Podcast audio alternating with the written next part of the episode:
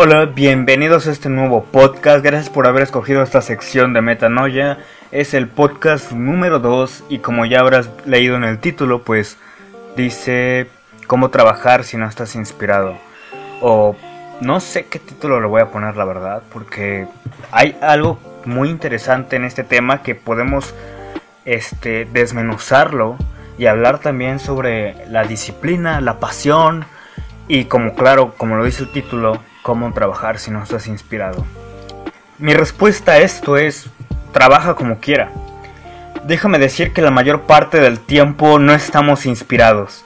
Es un lujo que como creador te pones para no trabajar. Hablando artísticamente somos nuestros jefes, por lo que inconscientemente nos estamos llevando a la quiebra si nos guiamos por trabajar solamente inspirados. Es decir, si tú eres un jardinero o un cajero en alguna tienda y no vas a trabajar un día o dos porque no estás inspirado, seguramente cuando vayas, tu jefe te va a correr. Esto nos dice que no existe la falta de inspiración ni en un jardinero ni en un cajero, sino que como creador es un lujo permitirte acceder a ese concepto. En este medio debes de ser capaz de trabajar estando inspirado o no estándolo. Si lo estás, Plásmalo en lo que sea que hagas, y al momento, y si no te toca esforzarte el doble. Un ejemplo es ir al gimnasio diario, pero llega el día en el que no estás motivado ni andas al 100 para ponerte mamadísimo, ¿qué seas ahí? No ir no te va a beneficiar, es más, yendo vas a cargarte de nuevo de esa energía que te falta en mitad de la sesión. Lo digo con la certeza porque me ha pasado a mí también, soy un ser humano pero una vez que agarras vuelo, ni quien te detenga. Solo debes esforzarte. Es muy difícil vivir de tu arte o negocio independiente si no eres capaz de trabajar en días malos y en faltas de inspiración. Tiene que ver esto mucho con la disciplina, y es no depender de la motivación e inspiración, sino del coraje de hacerlo sin tener ni una de esas dos. El mundo necesita algo más que profesionales y es gente apasionada. Tu disciplina no se va a formar de la noche a la mañana, así que relájate en ese aspecto.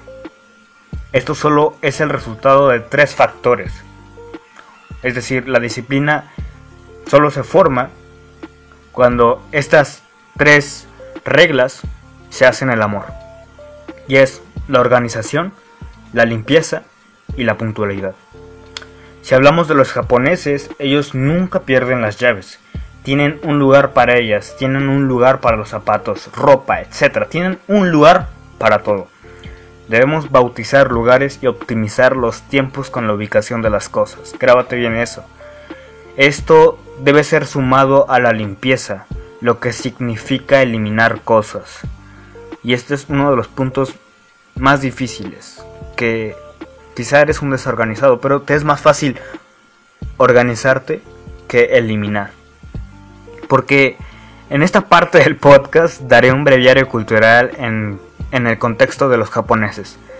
Y es como un país tan pequeño que no tiene petróleo, oro, café, que no tiene casi nada, incluso sus hogares son muy reducidos que tienen que limpiar todos los días, es decir, eliminar cosas para tener espacio para sí mismos, como un país así es dueño de Mazda, Honda, Denso, Kasai, Toyota y de muchas más empresas grandes que hoy en día también las podemos ver en nuestros propios países, como en México existe Mazda, existe Honda, existe Toyota, entre muchísimas empresas más. ¿Cómo un país tan pequeño puede ser tan exitoso siendo la tercera economía más fuerte del mundo? ¿Qué tienen ellos que nosotros no?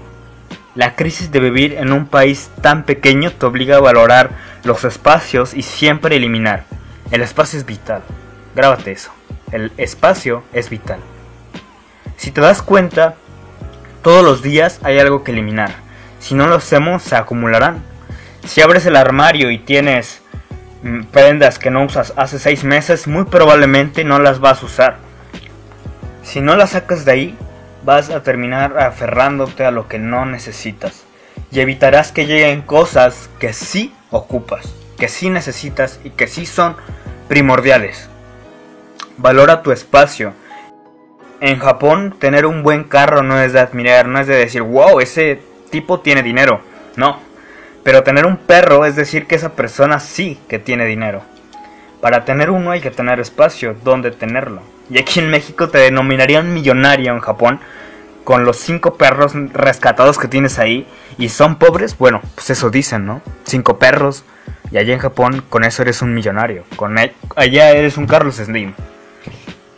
Porque allá, como te digo, los espacios son muy reducidos y solo una persona que tiene dinero tendría un perro.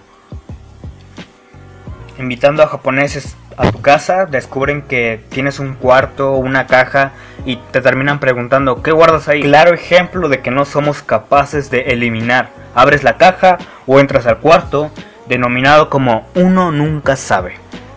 Media pintura seca, uno nunca sabe. Chancy se pone más dura y la usas como pesa. Toppers de yogur o crema, uno nunca sabe. Para los que no son de México, eh, usualmente se usan para guardar comida o guardar una salsa o yo que sé, guardar algo que tenga que ver con comida en esos toppers de, de Lala o yogur o etcétera. Hay que eliminar definitivamente. La ropa se termina heredando del papá al hijo mayor, después te toca a ti. Y consecutivamente ya hasta tiene la forma de los tres. La chamarra ya no le queda a la niña, la mamá se la da al niño, pero es rosada, ¿acaso importa? Que mejor la usa ahí en la casa, nadie lo va a ver. Ya no le queda al niño, ¿ya la van a botar? No, la mamá le corta las mangas y ahora es un chaleco y de nuevo se la vuelven a dar a la niña.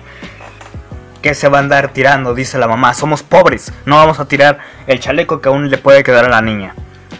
Ya no le queda el chaleco, ya se va a tirar, ¿eres ingenuo acaso? Dáselo al perro, no le gusta. Ahora sí se va a tirar. ¿Te parece que somos ricos? se recorta y ahora es un trapo. Para los que no son de México, es lo que se usa para limpiar muebles o cosas así, en sí para hacer la limpieza, vaya. Queda todavía gran parte de la chamarra. ¿Ya se tira eso? No. La mamá te pide tijeras, ¿qué va a hacer? Recortar regazos para hacer un tapete. Nos vendieron tanto la idea de aferrarse a lo viejo, y no eliminar. Es por eso que reitero que eliminar es esencial. Quieres algo nuevo, deshazte de lo que ya no ocupas. Simple. Pasando al último punto. La puntualidad. Todo esto se requiere para construir una disciplina. Así que anótale si algo te parece interesante. Me agrada poner el ejemplo de los japoneses y la puntualidad. Ustedes saben que ellos se toman las cosas de manera literal.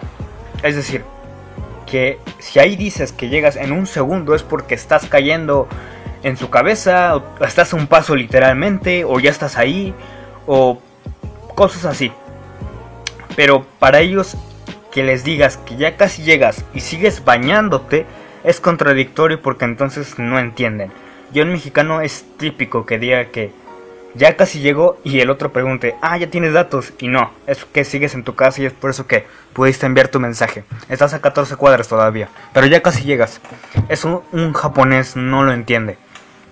Y algunos dirán, ¿por qué es importante la puntualidad? Es sencillo de responder. Quedas bien y la gente hablará bien de ti. Y lo interesante de esto es que puedes extrapolar esta mentalidad de manera inconsciente. Es decir, que programas tu mente para realizar eso que dijiste que harías. Si dices que a las 7 y media de la mañana estás en tal lugar, es porque estás ahí 5 minutos antes. Y tienes que forzarte, levantarte con tiempo de sobra previniendo el tráfico. El que si te vas a arreglar, el tiempo que tardas en desayunar, bañarte, cepillarte los dientes, en lo que pasa el camión, diversos factores. Pero cuando hablamos de un día común y días antes dijiste, tal día voy a hacer tal cosa, y muchas veces pasa que ni hacemos eso, y eres consciente de que debes forzarte a hacer lo que dijiste. En, en pocas palabras, es tener palabra de honor. Si dices que harás tal cosa es porque la vas a hacer, tal día, a tal hora y lugar. Tener puntualidad no solo es signo de llegar a cierta hora, sino también de forzarte a hacer lo que te da pereza.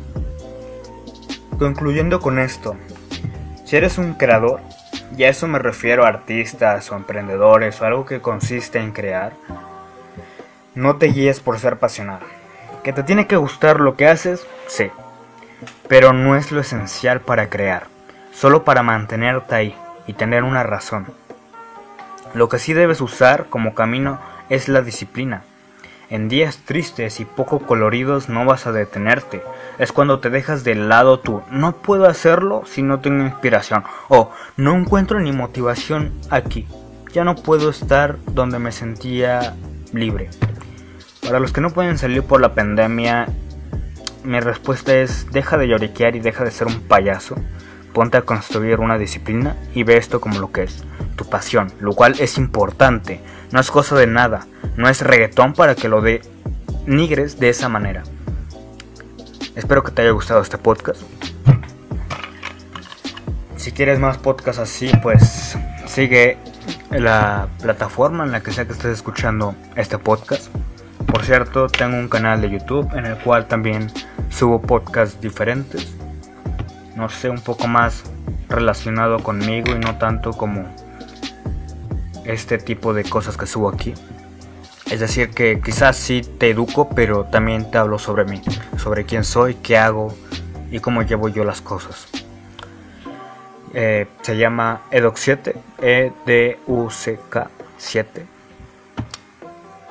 Y pues como sea, cuídate. Gracias por haber escuchado esta plataforma. Gracias por haber escuchado este podcast. Puedes hacerte un café cada que vayas a escuchar un podcast mío. Creo que es más relajante. O un té, yo que sé. Yo pues tomo agua. En fin, nos vemos en el siguiente podcast. Hasta luego.